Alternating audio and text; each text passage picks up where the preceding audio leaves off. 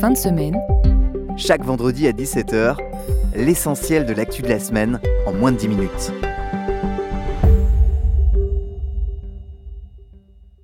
Bonjour à toutes et à tous et bienvenue dans ce nouvel épisode. Vous commencez à connaître le format, j'aime démarrer chaque épisode avec l'info jugée comme la plus importante. Et cette semaine, quoi de plus normal d'évoquer ce qu'il s'est passé durant tout le week-end au Salon de l'Agriculture à Paris? Si vous suivez l'actu à travers nos épisodes, il ne vous aura pas échappé que depuis plusieurs semaines, la grogne des agriculteurs se fait fortement ressentir.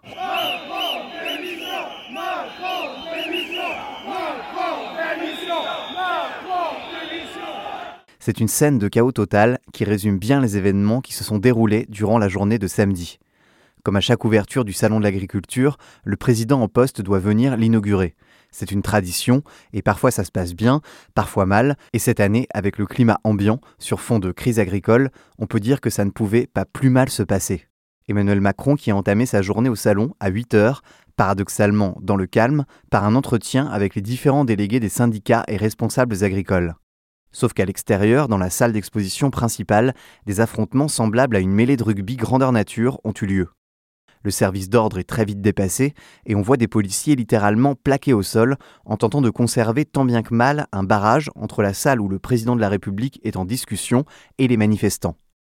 Suite à cette scène assez lunaire, Emmanuel Macron apparaît affirmant son souhait de dialoguer directement avec les agriculteurs. Debout, manches retroussées et faisant face aux manifestants, S'ensuit un échange d'une heure environ. La FNSEA, les bonnets jaunes et autres jeunes agriculteurs veulent du concret. Le chef de l'État leur répond les yeux dans les yeux. Je préfère toujours le dialogue à la confrontation, ça n'a aucun sens. la confrontation, ça ne produit rien. Le dialogue, il peut y avoir des désaccords et des accords, mais au moins, on se cause et on met sur la table ce qu'on peut faire et comment on avance. Si ce mini-échange a permis à la pression de retomber un peu et d'apaiser les tensions au moins pour quelques minutes, parmi les sujets évoqués lors de ce débat improvisé, la trop forte pression administrative, les charges toujours plus présentes et les conséquences de la guerre en Ukraine. La guerre en Ukraine justement au centre d'une grosse semaine pour Emmanuel Macron puisque le chef de l'État a annoncé ce mardi envisager à nouveau le renvoi de soldats français sur le sol ukrainien. Cette annonce fait suite à un sursaut des pays occidentaux visant à définitivement anéantir toute chance de réussite côté russe. Dans le même temps, aux États-Unis, c'est Joe Biden qui essaye lui de faire débloquer une aide de 60 milliards de dollars vers Kiev. Guerre en Ukraine qui dure officiellement, je le rappelle, depuis le 22 février 2022. Lundi, c'est toute la station du Mont d'Or située dans le Puy-de-Dôme qui s'est réveillée sous le choc.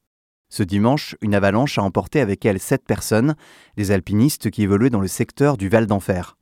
Le bilan est lourd puisque quatre d'entre eux n'ont pas survécu. Ce sont deux survivants du groupe qui ont donné l'alerte, déclenchant l'arrivée sur les lieux d'une cinquantaine de secouristes. C'est aux alentours de 13h30 que ce glissement de terrain du manteau neigeux s'est produit. Les corps des quatre victimes ont été retrouvés sous plus de 4 mètres de neige. Parmi les rescapés, une personne était équipée d'un airbag qui s'est déclenché, une autre était munie d'un détecteur. Membre du club alpin de Vichy, les victimes étaient originaires du Cantal et de l'Allier.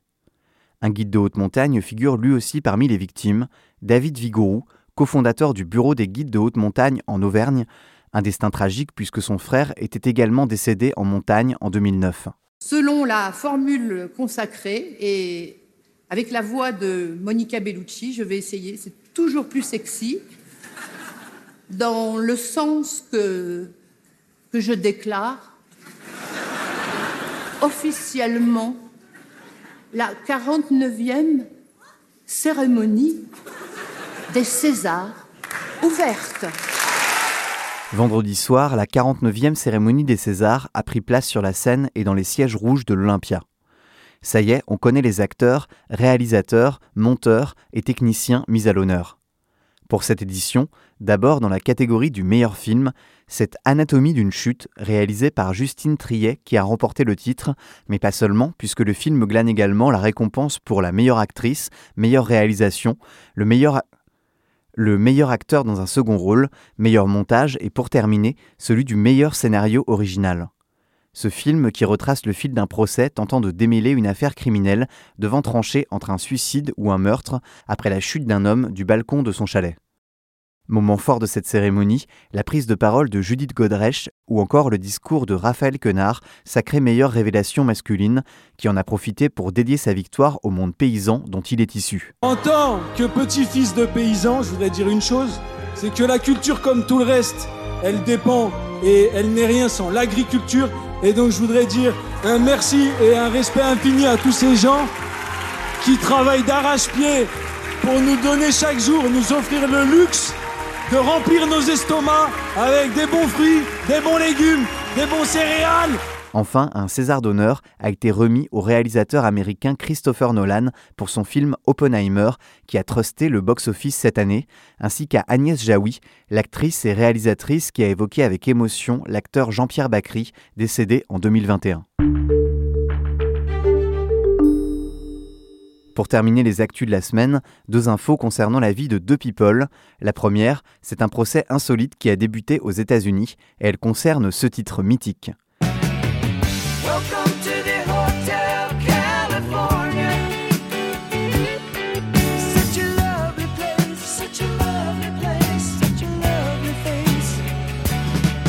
Si vous avez un jour commencé la guitare, vous avez peut-être tenté de reproduire le solo de ce titre des Eagles, Hotel California.